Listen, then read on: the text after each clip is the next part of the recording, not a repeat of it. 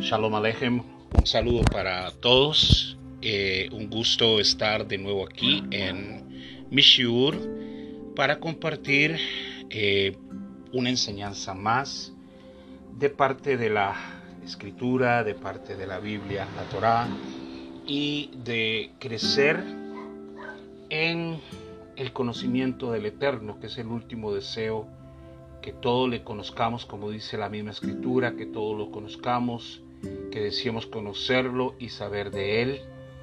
Eh, no es una cosa, como hemos dicho anteriormente, que podemos comprender ni siquiera estudiando toda la vida, porque así como hemos hablado de que son muchos sus nombres que describen su naturaleza, de la misma manera eh, es imposible llegar a una comprensión completa de quién es Él y más bien creo que esa no es en sí tanto la función de nosotros, sino que el llamado para nosotros es el hacer su voluntad.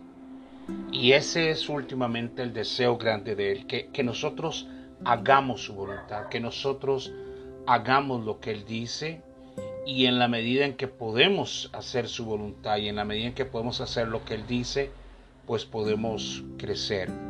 Este siempre es un desafío muy grande para todos nosotros. Es un desafío muy difícil porque en realidad el concepto de la Torah no es el concepto de que tú te sientas en un en el pasaje, en el en el autobús o en el avión, en el barco y te sientas en un asiento y dices, ok, me siento y dejo que todo pasa, sino que en realidad estamos involucrados en esta vida, estamos muy involucrados en esta vida y cada aspecto de lo que vivimos y somos y tenemos, cada año, cada experiencia, es algo diferente.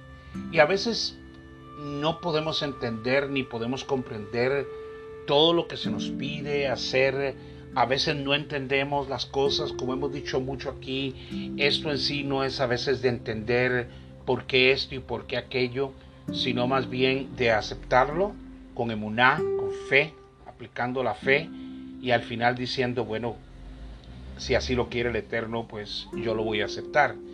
Eh, llegar a ese punto a veces es el punto más difícil para todos nosotros, porque siempre queremos llevar las cosas a la lógica, siempre queremos llevar las cosas al racionamiento, siempre queremos eh, eh, pensar, sacar nuestros números, sacar el libro, sacar la calculadora, pero a veces ni la calculadora, ni los libros, ni los detalles, ni nada nos va a dar entendimiento, sino que simplemente aceptamos que Él está guiando el mundo, que Él es Adon Olam, Adon Olam significa el amo del universo, esa es la forma en la que la Torah lo presenta, no lo presenta como, como un Dios que está eh, eh, perdiendo el control del mundo, Estamos viviendo en una época muy difícil con el coronavirus, las situaciones mundiales, los diferentes problemas que cada país está viviendo. Aquí nos escuchan de algunos países y pues es muy diferente realidades, la que están viviendo en México, la que están viviendo en Estados Unidos,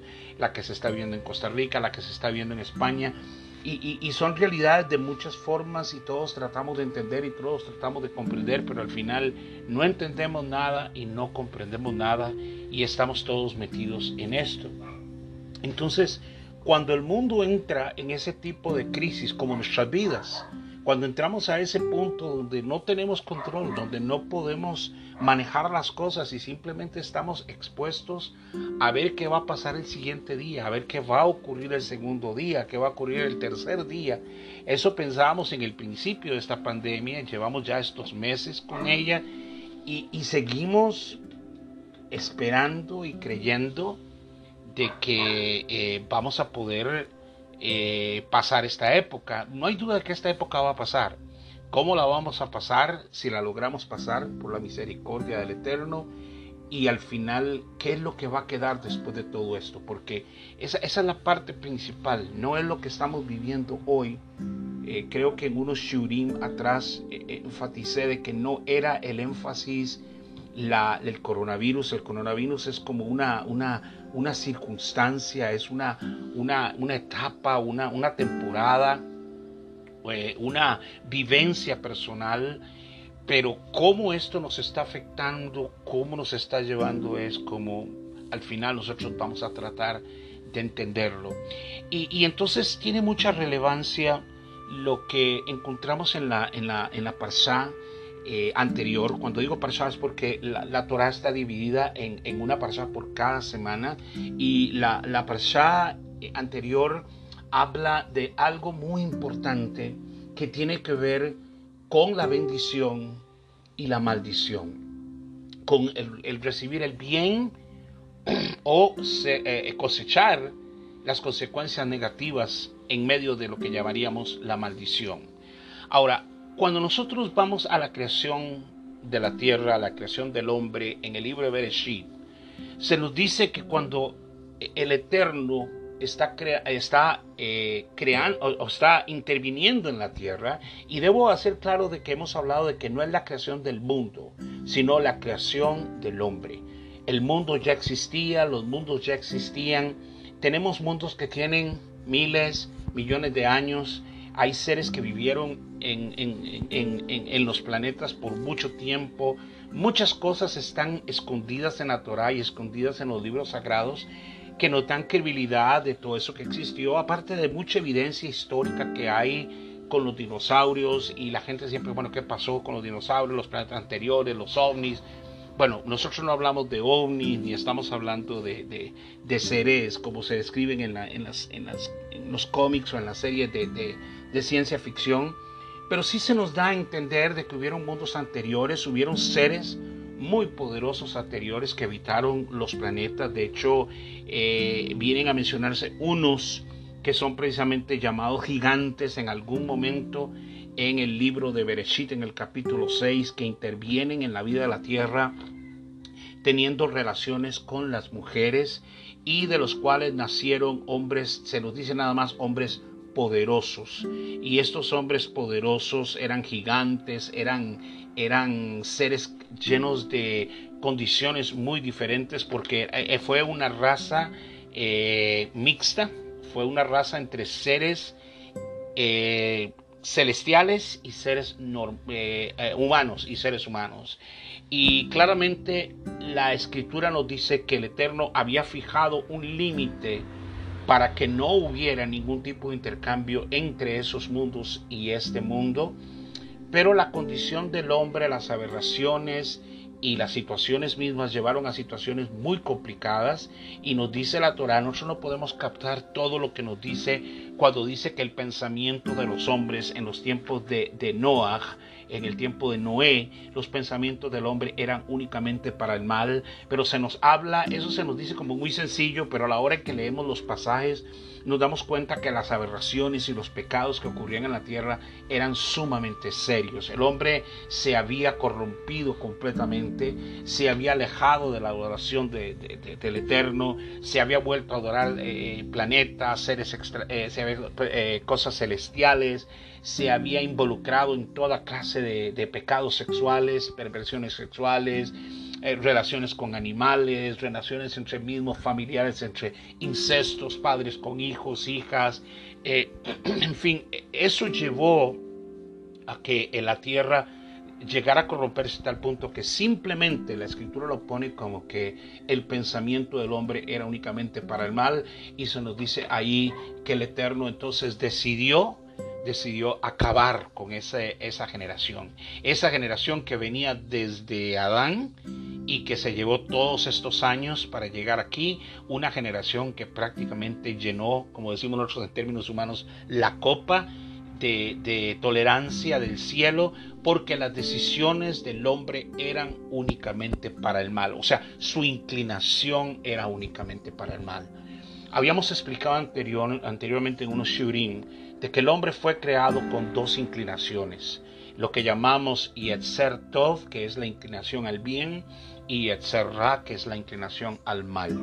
Y lo que se le quiso dar al hombre fue la posibilidad de que el hombre tuviera el libre albedrío de decidir cada día para dónde se inclinaba. Si se inclinaba para su inclinación buena, pues entonces iba a hacer cosas buenas, se iba a levantar, iba a ayudar a sus vecinos, iba a estar con su esposa, iba a, trabajar bien, iba a, llevarse bien, buscaría el bien de la sociedad, pero si se levantaba en su inclinación negativa, pues entonces buscaría estar peleado con todo mundo o iba a tratar de robar o mentir.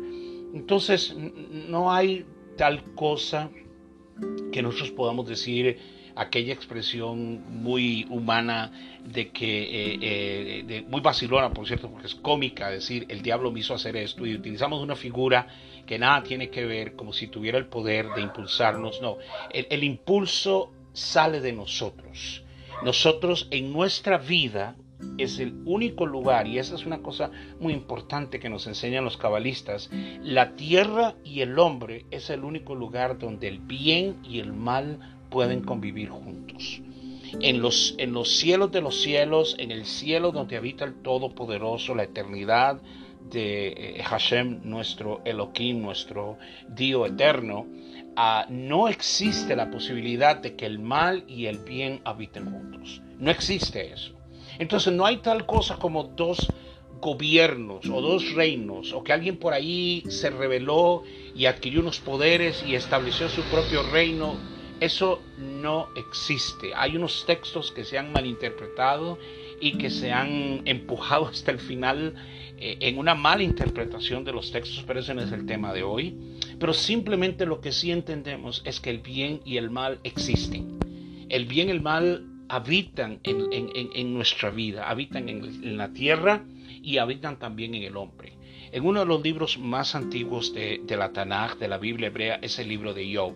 Y en el libro de Job se debate algo donde hay un ser que nosotros llamamos el Satán, que significa el acusador, que es un ángel que está sujeto al trono de Dios, pero que su función, al igual que todos los seres que él ha creado, es cumplir la voluntad del Eterno en algún área, y la función que tiene este ser llamado el, el Satán o Hasatán es simplemente acusar a Israel y acusar al, pueblo de Dios. Ese, ese es todo su trabajo. Su trabajo es estar viendo cómo puede llevar juicio a cada persona delante del trono de Dios para probarle al Eterno que la creación del hombre fue incorrecta.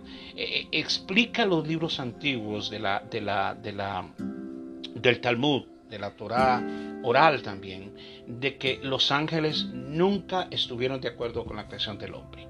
O sea, hay, hay un, una, una, un cuestionamiento de para qué crear al hombre. Ya se habían creado seres muy superiores, seres muy elevados, y estos seres habían fracasado, estos hombres, estos seres o estas criaturas habían eh, dañado el universo y habían dañado todo, y de ahí me llevo al libro de Bereshit cuando encontramos la tierra eh, desordenada y vacía, pero nos vamos a referir a eso en un momento.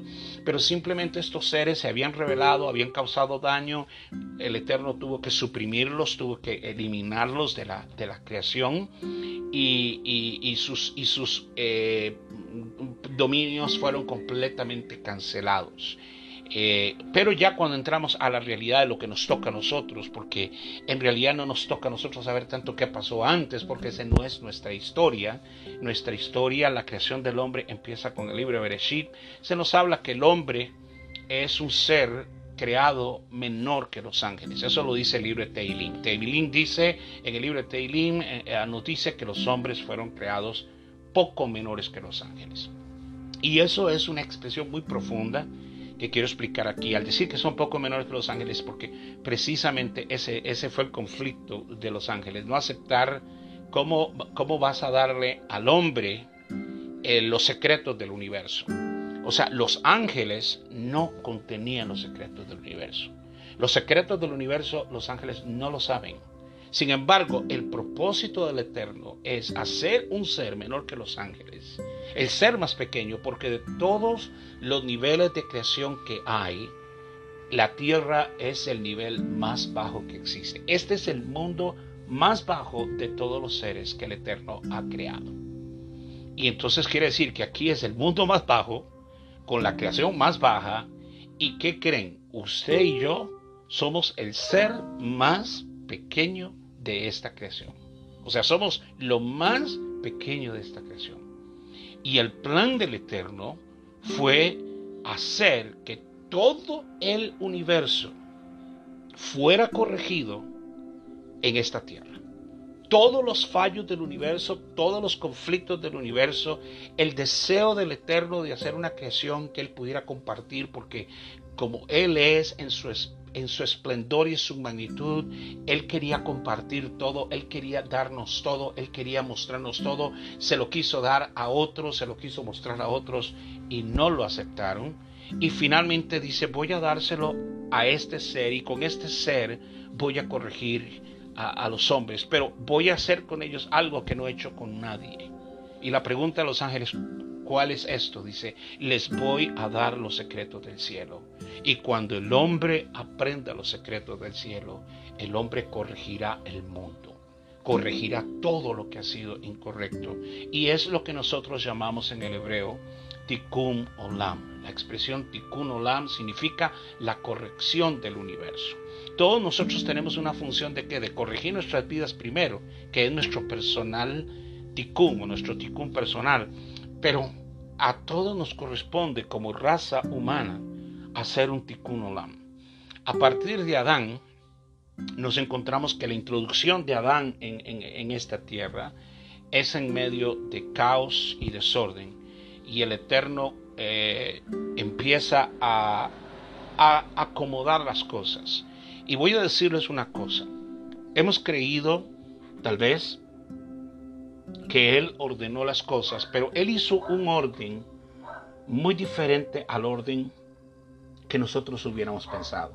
Es interesante pensar que si nosotros hubiéramos, nos hubiera tocado el trabajo de ordenar el desorden de la tierra y luego empezar a plantar árboles y ríos y decir, ah, vengan las aguas y venga todo, pues tal vez nuestros árboles todos los hubiéramos puesto en fila, hubiéramos puesto una fila de palmeras, hubiéramos puesto un jardín muy lindo con 40 mil palmeras o con 40 mil árboles, eh, hubiéramos puesto los ríos rectos eh, para, que, para que fluyeran lindo, muy recto, hubiéramos hecho planicies pero resulta que en la creación de la tierra el Eterno crea un orden, pero un orden muy interesante. Es un orden donde hay montañas, es un orden donde hay curvas, es un orden donde los árboles crecen indiferentemente, crecen a veces juntos y no están en el mismo lugar. Y, la forma de pasto es muy diferente y crea desiertos y crea lugares fríos y, hielo profundo. y entonces aquello aquello que para nuestra mente hoy no llamaríamos jamás un orden, porque nosotros pensaríamos en un orden como cuando uno viene, es muy común cuando uno va llegando a algún lugar en los Estados Unidos, cuando va en el avión y va a aterrizar en alguna ciudad. La mayoría de las ciudades de Estados Unidos son planas, el, territorio americano en sí el territorio de Estados Unidos es un territorio muy plano, son pocas áreas que tienen montañas. Entonces es muy fácil cuando usted viene llegando a una ciudad y descendiendo en el avión, que usted ve sus calles bien ordenadas, ve las calles bien formadas, las cuadraturas, las casas, todo desde arriba se ve un orden, pero es un orden humano. Pero cuando miramos la tierra de arriba es un orden completamente diferente. Es un orden completamente, eh, eh, eh, diríamos, asimétrico, porque tenemos ríos que, circulan haciendo eh, péndulos, tenemos eh, diversas formas de montañas, diferentes tamaños. Entonces todo tiene un orden completamente diferente. Pero volvamos al hombre. Entonces dice, yo, yo le dice, le dice a los ángeles, yo le hice poco menor, pero yo le voy a dar al hombre los secretos del cielo. Y cuando el hombre aprenda los secretos del cielo, corregirá su universo y corregirá el universo. Esta es la, la labor más profunda que nosotros podemos pensar. Si alguien pregunta para qué estamos aquí, es precisamente eso. La razón por la cual vivimos lo que vivimos, en la forma que la que vivimos, en la forma todo lo que nos pasa en nuestra vida, cada cosa que está ocurriendo tiene una razón de ser y está ligada a ese plan inmenso y profundo que a veces no entendemos, que es corregir el universo y que creen enseñar a los ángeles. Porque el asunto es, somos nosotros quienes le vamos a enseñar a los ángeles los secretos del cielo. ¿Dónde están los secretos del cielo? Los secretos del cielo están codificados en la Torah. Están codificados en los 613 mitzvot, los 613 mandamientos, que cuando el hombre empieza a seguir la instrucción divina, aunque le parezca rara, aunque le parezca extraña, ¿por qué hago esto? ¿Por qué no hago esto? ¿Por qué como esto y por qué no como esto? ¿Por qué este día lo guardo y por qué este día no lo guardo? Y cuando el hombre empieza, se le da la Torah, que se le ofreció a todas las naciones de la tierra, y ninguna nación la quiso, porque eso es importante saberlo. Y al final se le entrega a Israel. Y lo que dice el pueblo, el pueblo de Israel, lo que dijimos nosotros en aquella montaña fue, bueno, haremos todo lo que Él nos diga. Nos metimos en un gran problema. Porque eso de hacer todo lo que Él nos diga sin entenderlo, es lo que nos mete en tantos problemas. Porque al final siempre queremos entender las cosas. Al final siempre queremos tener una razón. Y cuando Él hace cosas y no tienen sentido y nos, y nos lleva a través de caminos sinuosos y nos lleva a través de situaciones complicadas y nos lleva para arriba y nos lleva para abajo y hoy nos tiene arriba y ayer, ayer, ayer nos estuvo arriba y hoy vamos para abajo y pasa mañana vamos para arriba otra vez, no lo podemos entender. Y solo se puede entender, si se quiere decir así, en algo que voy a ser, perdóneme, muy simplista, pero es demasiado complicado. Es meternos ese, esos códigos divinos de la Torah en nuestro corazón, aceptarlos, recibirlos, porque hay una promesa al final. Si tú haces esto, te irá bien. Te irá bien. Esa es la promesa. Te irá bien. Entonces, en, tiempos de incertidumbre como ese que vivimos y que nos saca a todos de nuestro ámbito, porque todos hemos tenido que cambiar nuestra llamada vida normal para entrar en una anormalidad que ahora llamamos la nueva normalidad. Entonces lo que era normal ya no va a ser normal y ahora estamos en una normalidad. Y al final estamos debatiendo por qué esto y por qué lo otro y aquí y allá y no hay explicación y lo único que hay que aceptar es, eres el amo del universo, algo está haciendo en el mundo que nosotros no lo podemos entender, no lo podemos captar. Y nos vuelve a plantear una situación para que estamos aquí. Y nuevamente se nos dice, estás aquí, no para vivir tu vida, no para hacer lo que tú quieras, no para simplemente hacer una vida, sacar una profesión, ganar dinero, comprar casas, retirarte, sino que estás aquí con una función muy importante todo lo que está pasando en tu vida, todo lo que está pasando en tu círculo, todo lo que está pasando en tu familia, lo entendamos o no, lo captemos o no, nos enojemos, no lo entendamos, simplemente es un punto que solo hay que aceptarlo. Decía que en el libro de Job, este Hasatán, el acusador, viene y habla a Job y le dice, eh, habla al Eterno de Job y le dice, este tú lo has rodeado de muchos bienes. Quítale todo lo que tiene, enférmalo, qué sé yo, ale males, para que él se aleje de ti. Ahora, la vida de Job es muy interesante y no vamos a entrar hoy en esto, pero eh, Job es, a mí es contemporáneo con el libro de Bereshit. Aunque ustedes no lo crean, Job vivió en Egipto en el tiempo del faraón. ¿Y qué creen? Él, siendo judío, estaba al servicio de, de Faraón. Y era uno que hacía cosas contra el pueblo de Israel. Eso no lo describe el Talmud.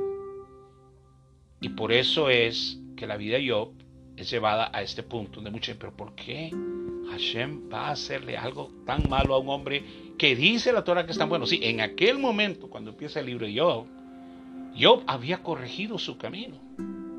Pero el universo de Job tenía cosas que corregir.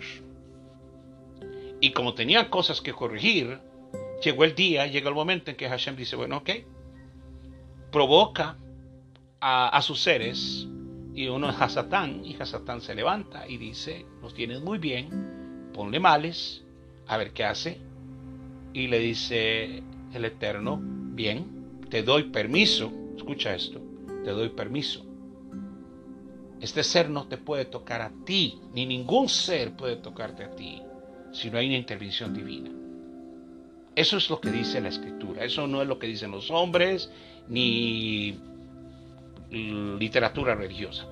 Simplemente es lo que dice la Torah. Hashem le dice, te doy permiso. Vas a tocar su cuerpo, pero no toca su alma. Así de simple. Porque aquí el que manda soy yo. Y ese es el punto que todos tenemos que entender. Cuando llega la hora de decir, aquí es donde, aquí es donde paró todo, aquí es donde llega todo, aquí llega a la autoridad máxima, Adononam, el amo del universo. Y no es este ser que va a venir a hacer lo que le da la gana y anda suelto por ahí haciendo diabluras como la gente dice. No, no va a ser más de lo que él le permite que haga. Le tocas, le vas a tocar el, le vas a tocar su cuerpo, pero no le va a tocar su. Y nosotros sabemos la historia. Al final vino, perdió todo, perdió sus hijos, perdió sus bienes en un día. Todo, todo lo que había ganado lo perdió en un día Luego le llega una segunda, un segundo mal, que es una enfermedad que era terrible, denominada como sarna, y hasta su esposa ya no, ya no quería nada que ver con él. Y entonces hay una expresión de Job que define muchas cosas. Dice, vamos a recibir el bien del Eterno y no vamos a recibir el mal. Paremos ahí. Vamos a recibir el bien del Eterno y no vamos a recibir el mal. Quiere decir que el mal ya existía desde el libro y antes del libro de Job, antes del libro de Reshid y antes de todos nosotros. ¿Y quién tiene el mal? ¿O dónde habita el mal? El mal es parte de la creación misma y es parte del mismo Dios. Porque Él es un balance de todo. Pero el mal y el bien no pueden subsistir. Y hay un momento dado en que todo este mal tiene que ser desarraigado del universo. Ya afectó el universo anteriormente y ahora estaba afectando la vida de Adán y sus descendientes, los Benei Adam, los hijos de Adán que somos nosotros, descendientes de Adán, de la raza humana. Y Job dice, vamos a recibir el bien del Eterno y no vamos a recibir el mal. Y claramente la Torah dice, y en todo esto yo no pecó. O sea, no dijo nada que no fuera bíblico.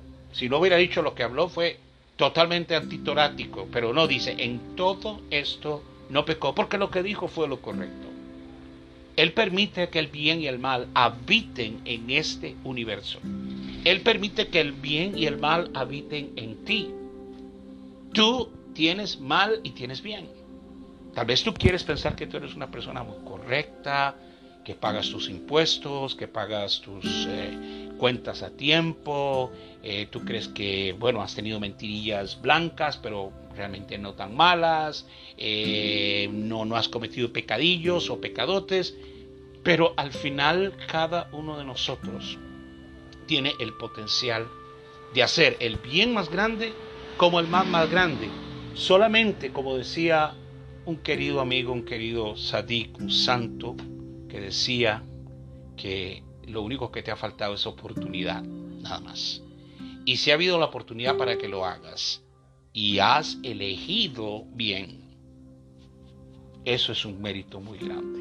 Y aquí nos lleva a lo que íbamos a hablar de la Parsha, porque la Parsha nos lleva al libro de Devarim, al libro de Deuteronomio. Y en el capítulo 11 del libro de Devarim, Hashem pone a Israel antes de entrar a la tierra prometida enfrente a dos montes. Y a un monte él lo llama monte de la bendición y al otro monte lo llama monte de la maldición. Y él dice, primero dice, Re anoki notem, lipnekem ayov, berlacha, que la la, et avaraka azer Vean hoy que yo los pongo entre la bendición y la maldición.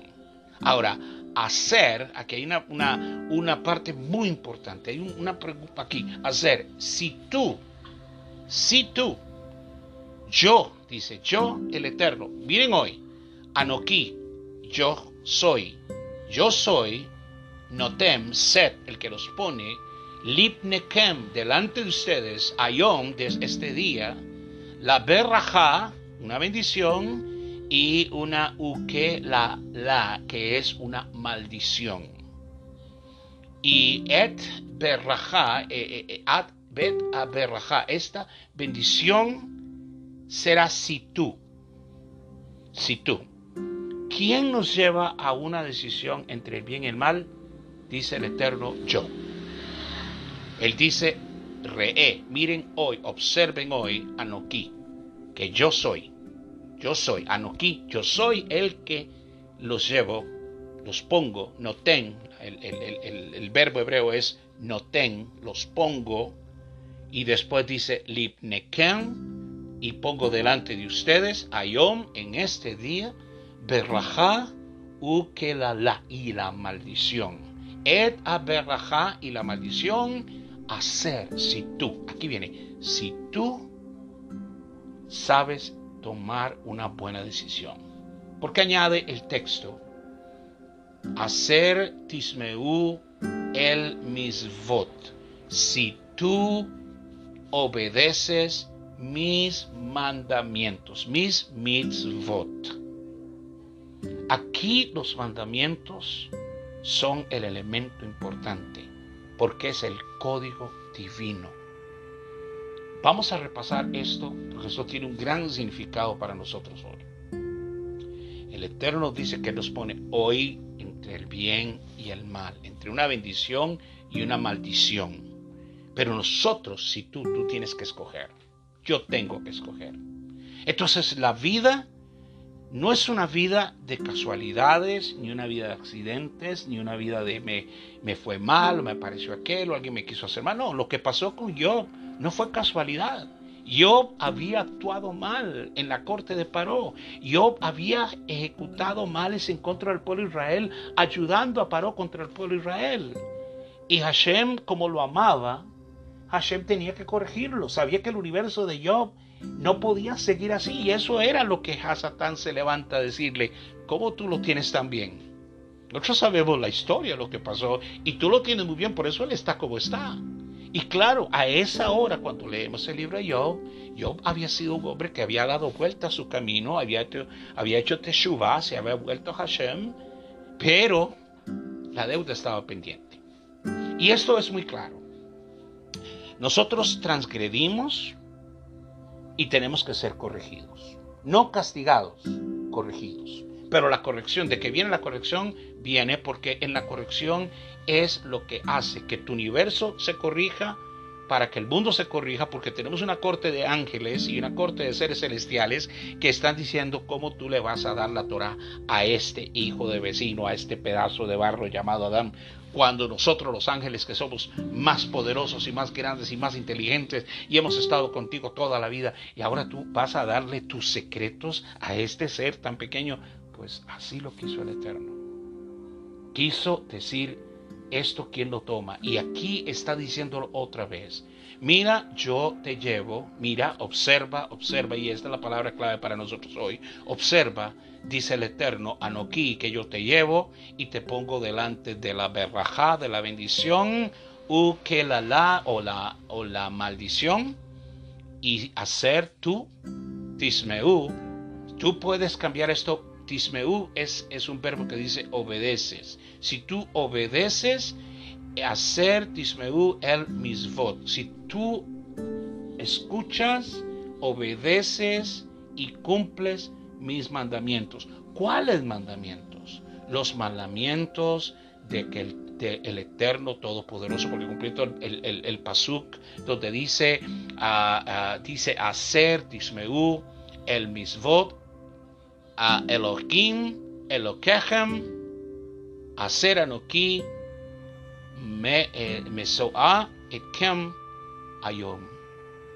Si tú hoy escuchas los mandamientos de tu Dios eterno, no son los mandamientos que un hombre te va a venir a dar, no son los mandamientos que otra persona te va a dar, no son los mandamientos de tu religión, no es la dogma de tu religión, son los mandamientos del Dios Todopoderoso. Si tú obedeces los mandamientos que yo pongo delante de ti, vas a escoger bien y si escoges bien, alcanzará la bendición. Si no, la maldición. Entonces, ni nos va bien ni nos va mal. Nosotros decidimos. Nosotros escogemos. Y cada día hacemos elecciones. Cada día tomamos decisiones. Y debemos empezar el día lo mejor posible de pedirle al Eterno, ayúdame hoy, ayúdame hoy, no mañana, ayúdame hoy, este día, ayom, este día, como dice el texto, es ayom. No tiene que ver con, mañana, ni pasado mañana, ni el menos. Ayúdame ayom, este día, o ayúdame hoy, para que yo pueda guardar tus mandamientos. Como dice el Melech David, el rey David, dice, en, mi corazón he guardado tus dichos para no pecar contra ti.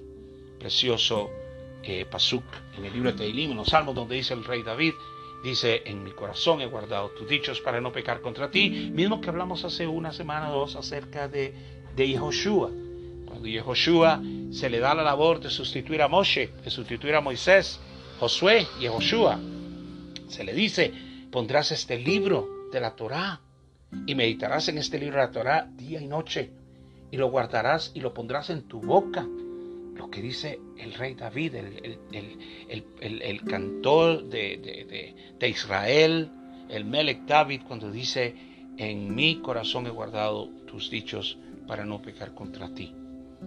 Ahora, ¿cuánto de esto se desprende? Se desprende corrección completa. Israel fue llamado para traer los códigos de la corrección para el mundo. Son los códigos de la Torah. No existe, no existe un concepto de que esto fue anulado en ningún momento. En ningún momento se dice que él se arrepintió y dijo, ok, olvídense de esto, vamos a hacerlo nuevo. Si él lo hubiera dicho, y si hubiera salido de la voz del Eterno, y si hubiera salido a través de eh, Moshe, hablando por él, lo creeríamos. Pero si viene cualquier otra persona y dice, esto no es, o ya no hay que hacerlo, o ya no hay que guardarlo, yo tendría mis reservas, porque no tengo el fundamento escritural completo de que diga que el código, los códigos divinos fueron cambiados por otro tipo de cosas. Ahora, quiero aclarar para muchas personas que nos escuchan de que en ninguna forma los códigos de la Torah son para justificarnos por el pecado de Adán.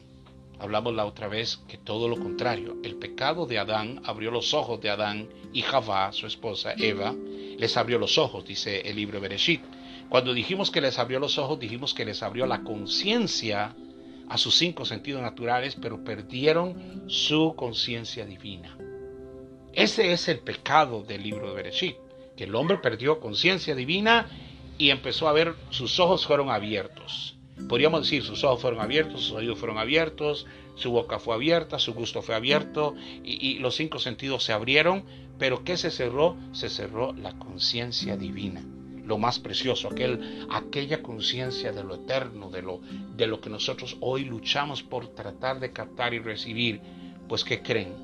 A través de la vivencia de cada uno de los principios de la Torah, de cada uno de estos 613 mitzvot, que envuelven una codificación increíble, el hombre empieza a elevar su conciencia y empieza a alcanzar partes muy elevadas. ¿Quién le enseñó a Job semejante sabiduría de que, que cómo podía decir que el Eterno dice, vamos a recibir el, el, el, top, vamos a recibir el, el bien del Dios Todopoderoso y no vamos a recibir el mal? O sea, somos una mezcla de bien y mal y este mundo está encerrado en bien y mal. Solo en este mundo el bien y el mal pueden existir y van a existir hasta un momento final cuando verdaderamente el bien completamente sobrepase al mal. Y por una sola razón, el bien tiene esencia. El bien fue creado por Hashem. El mal es solamente la ausencia del bien.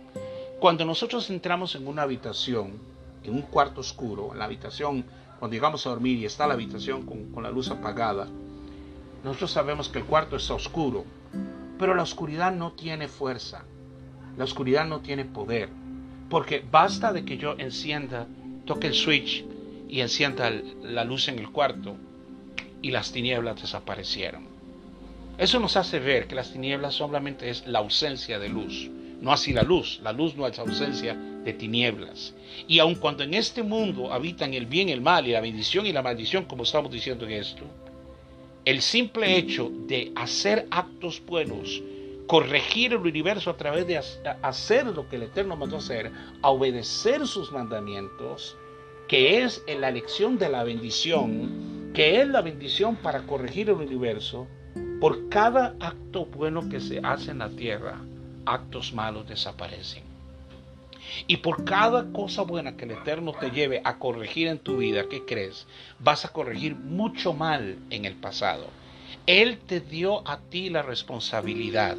No se la dio a nadie más, me la dio a mí, te la dio a ti. Nos la dio para que nosotros trajéramos luz a este mundo. ¿Cuál es la luz a este mundo? La luz es de hombres y mujeres que viven a la luz de la Torah, a la luz de los mandamientos, a la luz del temor del cielo, porque lo primero que van a hacer los mandamientos es traer un, temor, porque el principio de toda sabiduría es el temor al cielo, es el temor al eterno. Como decíamos ahora lo que dijo el rey David, en mi corazón he guardado tus dichos para no pecar contra ti, porque yo no quiero pecar contra ti, yo, yo, yo no quiero pecar, pero sé que la única forma que yo no puedo pecar o me voy a guardar de pecar es si guardo tus dichos, tus mandamientos. Es la única medicina. Si yo trato de hacer lo que tú me dices en tu escritura, yo voy a hacer el bien, voy a alcanzar la bendición, me va a ir bien. Por el otro lado, cuando hemos actuado mal, nosotros sabemos lo que ha pasado. Porque todo en esta vida tiene un balance. Y algunos lo llaman karma, pero eso no es la expresión correcta. Karma es para el hombre sin Dios. El hombre sin Dios sabe que le puede ir mal o le puede ir bien y no sabe lo que está pasando. Pero para nosotros, nosotros no somos hijos del karma, somos dueños del karma, porque tomamos una decisión. Tú y yo tenemos el poder de elevarnos por encima de lo que la humanidad llama karma. El karma queda para aquellos que quieren vivir su vida en una ruleta rusa. Voy a ver cómo me va hoy. Voy a hacer una, voy a, ah, voy a vivir como quiero esto es lo que yo quiero vivir, bueno, vívelo como quiera y el karma va a tener sus consecuencias, cosas buenas, cosas malas, pero la vida de nosotros teóricamente está elevada por encima del karma basado en este mismo pasaje del libro de Abraham. Mira, yo soy, yo, el Eterno, te pongo hoy, dice el Eterno, recuerdo esto, tu Dios, tu Dios Todopoderoso, te pongo hoy entre la bendición y la maldición. Escoge. Si tú obedeces hacer tismeu, si tú obedeces el mesvot, mis mandamientos, Yud el Dios eterno, te bendecirá. Y si no, no nos, no nos va a castigar, pero una mala decisión llevará a una mala consecuencia. Buenas decisiones buenas consecuencias. Malas decisiones, malas consecuencias, decía un viejo amigo. Y así es la verdad, así es como lo enseña la Torah. Nuestra vida no es una vida que está sujeta al karma, nuestra vida no está sujeta a un desbalance en el universo donde tenemos una guerra, eh, la guerra de las galaxias y tenemos a, a Darth Vader por un lado y a Obi-Wan Kenobi en el otro lado. No es así. Aquí no hay eh, Darth Vader y Obi-Wan Kenobi. Solamente existe uno que es el Todopoderoso. Pero Él hizo que en este mundo habitara el bien y el mal, porque el plan perfecto es traer corrección a nuestras vidas, traer corrección a nuestras familias, traer corrección al universo. Esto se dice fácil, pero no es fácil. Y se dice así, pero es muy profundo. Yo te invito a que medites mucho en este shiur que lo vuelvas a escuchar, porque no es ya lo escuché, ya lo leí, sino vuélvelo a escuchar. Antes de que tomes una decisión, ah, esto no quiero oírlo, esto no me gusta, vuélvelo a oír. Y vuélvelo a oír. No tengas temor de oír algo diferente, porque necesariamente algo diferente lo único que va a hacer por ti es darte la oportunidad de pensar qué debo yo elegir y qué debo yo pensar. Escoge el bien. Que Hashem nos ayude, que el Eterno nos ayude a escoger el bien, porque cada día, cada día, hoy, ayom, en este día, en este día, yo tengo que seguir tomando decisiones. ¿Qué creen? Tomé la decisión de sentarme para hacer este shiur. Y tomó una decisión. Y no es fácil. Créanmelo. Como muchas cosas no son fáciles. Pero hay un mandamiento divino. Y mi deseo es que eso sea para bendición de todos nuestros oyentes. Les deseo Shavuatov, una buena semana y que este sea también un buen día. Que Hashem les bendiga y nos escuchamos la próxima semana aquí en Mishiur.